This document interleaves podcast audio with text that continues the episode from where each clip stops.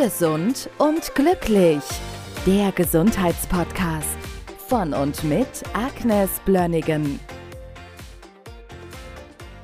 Heute haben wir ein Thema, über das wird gar nicht so viel gesprochen. Trotzdem fällt mir in der letzten Zeit auf, ich treffe immer mehr Menschen, die Probleme mit Blasenentzündungen haben. Ist das etwas, was du im Alltag auch merkst? Ja, das stimmt absolut. Also Blasenentzündungen waren immer ein Thema, chronische Blasenentzündung vor allen Dingen bei Frauen, manchmal auch bei Männern, leider auch mit Betroffenheit vom Hoden oder Nebenhoden. Aber in der letzten Zeit, in den letzten Monaten und in den letzten zwei Jahren haben wir sehr, sehr häufig chronische Blasenentzündungen. Ich sehe das so, dass es entweder mit Covid oder auch als Impffolge tritt das auf. Also in dieser Häufigkeit hatte ich das nicht. Vor allen Dingen sehr, sehr hartnäckige Blasenentzündungen. Da würde ich gerne mal ein bisschen alternative Wege zeigen. Also überhaupt, was man da machen kann, was normalerweise läuft und welche Folgen das hat und welche Optionen haben wir sonst noch. Blasenentzündung, ganz kurz, man kennt es ja auch aus dem familiären Umfeld, ist oft auch etwas, was, wenn man sich dann richtig verhält, viel trinkt und all diese Sachen macht, auch normalerweise schnell wieder verschwindet. Ja, genau. Also ich würde einfach mal ganz kurz auch sagen, was die Symptome sind. Also das ist ganz schnell getan. Also sehr häufig brennen vor und meistens nach dem Wasserlassen.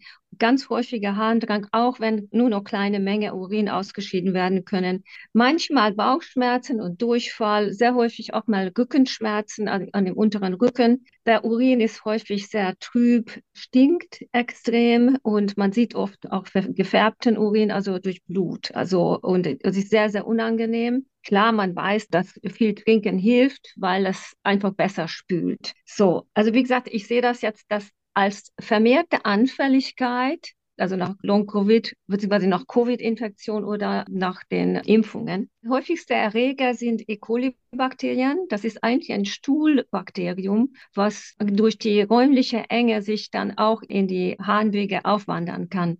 Viele Frauen sind mehr betroffen als Männer. Durch die kurze Harnröhre haben die Bakterien auch sehr schnell einen Weg, finden sehr schnell einen Weg nach oben in die Blase und dann gibt das ein Problem.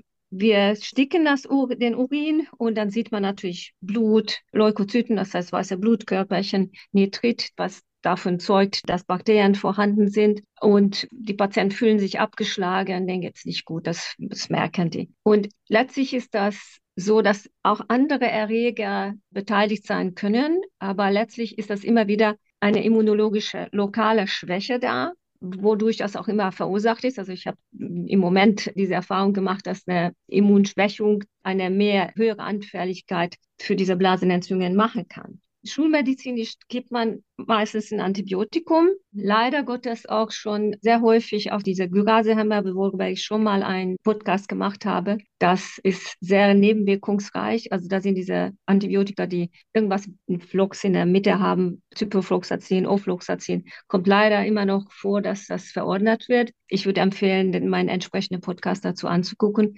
Also wenn ein Antibiotikum sein muss, es gibt da auch noch andere Antibiotika, die da wirksam sein können. Und oft ist das so, man gibt einfach ein Standardmittel. Wenn eine Blasenentzündung nicht wirklich weggeht, dann wird Urin abgenommen und man macht ein Antibiogramm, um zu gucken, welches Antibiotikum da besser greift, als was der Arzt vielleicht ohne verschreiben würde. Das ist natürlich so. Wenn wir mit einem Antibiotikum arbeiten, dann macht der Körper nichts letztlich. Also das Immunsystem ist nicht gefordert, eine bessere Stellung zu haben anschließend, sondern das ist so, dass die, das Antibiotikum vernichtet die Bakterien. Es macht aber häufig Resistenzen. Und wie gesagt, 80 Prozent der guten Bakterien im Darm sind mit dem Antibiotikum auch hin. Das heißt, es erfolgt eine Immunschwächung, was den nächsten Infekt begünstigt. Und das ist genau das Problem. Also ich versuche diese Kette zu unterbinden, indem wir andere Wege gehen. Und zwar das BioWis-Labor und auch andere Labore bieten eine andere Möglichkeit an. Man macht kein Antibiogramm, sondern ein Aromatogramm. Man schickt Urin ein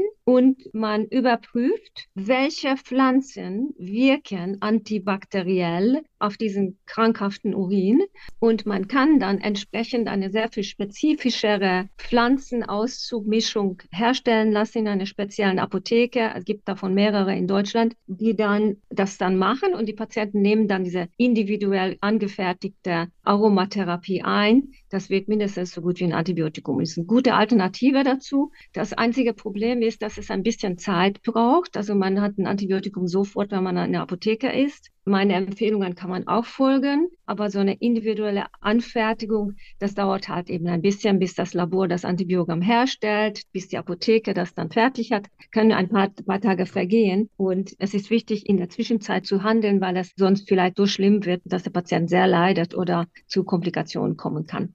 Also es gibt Pflanzen, die antiviral, antibakteriell, antifungal wirken, also das auch gegen Pilze wirken.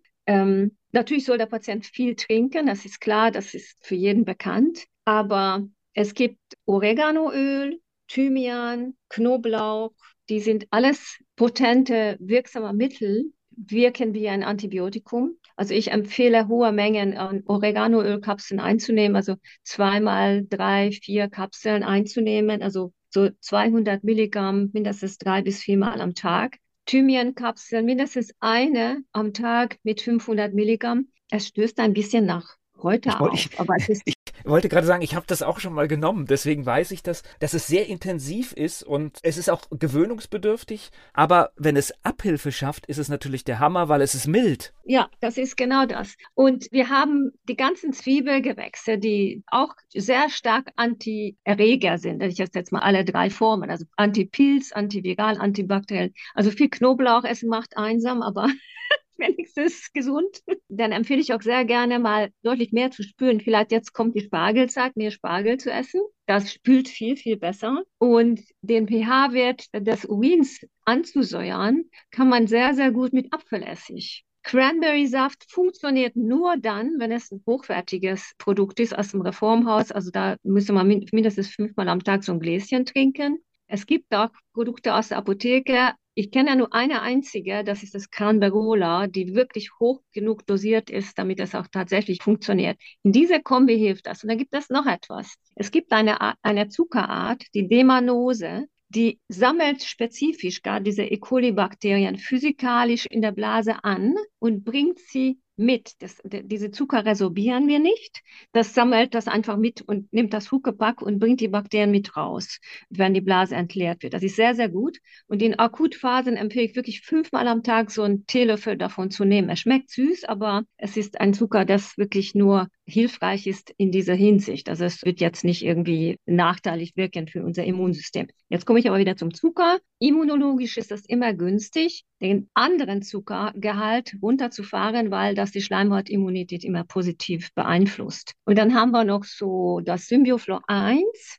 Das ist ursprünglich ein Probiotikum aber das stärkt die lokale Immunität fast an allen körperlichen Schleimhäuten. Das heißt, man kann tatsächlich das, äh, das Symbioflor 1 einnehmen in hohen Dosen, also dreimal 20 Tropfen für mindestens 14 Tage. Das stärkt die lokale Abwehr. Und zuletzt, zuerst, wo auch immer, gehört immer dazu, unser beliebter Vitamin D. Also Patienten, die einen vernünftigen Vitamin D-Spiegel haben, haben eine deutlich bessere Abwehr in jeder Hinsicht, auch gegenüber dieser Keime. Man muss immer bedenken, wir haben wahnsinnig viele, Millionen Keime an uns, in uns. Und letztlich ist das immer das funktionierende Immunsystem, was das eigentlich wirklich bewirkt, dass wir mit diesen Viechern leben können. Wir können sie nicht eliminieren. Das funktioniert nicht. Wir können nur unser Abwehr so weit stärken, dass es besser wird. Und gerade wenn so eine immunologische Schwäche durch bestimmte medizinische Eingriffe entstanden sind, dann ist es unfassbar wichtig, dass wir unser Immunsystem wieder äh, auf Vordermann bringen.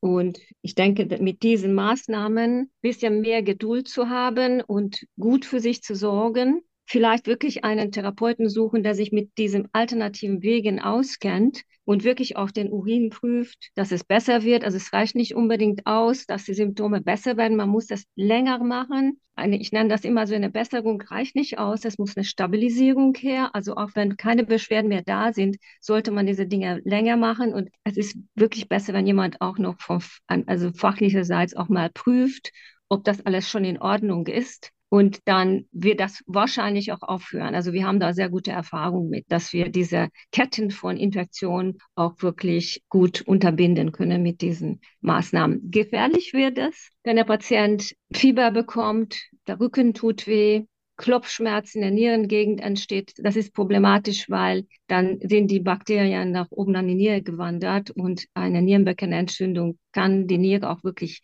stören und zerstören. Das wollen wir nicht riskieren. Also daher lieber schneller handeln es gibt noch eine Sache, die ich gerne erwähnen möchte und es gibt auch einen Querverweis zu meinem anderen Podcast über die Zähne, weil wenn wir chronische Blasenentzündungen haben, haben wir häufig bei den zugehörigen Zähnen in, in den Schneidezähnen ein Problem. Und energetisch ist das auch durch die chinesische Medizin oder durch das Elektroakupunktur noch voll nachvollziehbar, dass da ein Bezug gibt, wenn Zahnstörfelder da sind in den Schneidezähnen, entweder durch ein Zahntrauma oder oder einer Wurzelbehandlung kann so eine Blasenentzündung auch von da aus immer wieder aufflammen. Das kann man mit der Bioresonanztherapie wunderbar abkoppeln. Da braucht man so drei bis fünf Sitzungen in der Regel. Dann ist diese energetische Verbindung unterbunden. Und dann mit den vorher erwähnten Maßnahmen können wir das eigentlich fast immer in Ordnung bringen. Also das war mir ein wichtiger Hinweis noch dazu. Noch etwas, dass die Niereblase ist in der chinesischen Medizin sehr stark mit Existenzängsten verbunden, mit Stress verbunden. Das ist natürlich jetzt in der Corona-Zeit auch ein Riesenthema geworden. Diese Situation hat viel Stress verursacht bei allen Kindern, Erwachsenen, egal wo man hinguckt. Und die Verunsicherung ist ein großes Thema. Und es gibt noch von der Psyche her noch einen Hinweis. Manchmal sind Blasenentzündungen auch ungeweinte Tränen wenn es mit jemandem resoniert, worüber bin ich traurig und bin ich in der Lage, das zu fühlen und fließen zu lassen, wenn man dann lernt, die Gefühle fließen zu lassen, die dazu gehörig sind, ist das wieder ein Schritt dazu, diese Problematik zu lösen und damit das nicht körperlich werden muss, auf der psychischen Ebene zu integrieren. Gesund und glücklich. Der Gesundheitspodcast von und mit Agnes Blönnigan. Die im Podcast dargestellten Inhalte dienen ausschließlich der allgemeinen Information. Sie stellen keine Empfehlung oder Bewerbung der beschriebenen oder erwähnten diagnostischen Methoden oder Behandlungen dar und ersetzen keinesfalls die Beratung durch Therapeuten. Bitte wenden Sie sich bei gesundheitlichen Fragen oder Beschwerden immer an die Therapeutin oder den Therapeuten Ihres Vertrauens.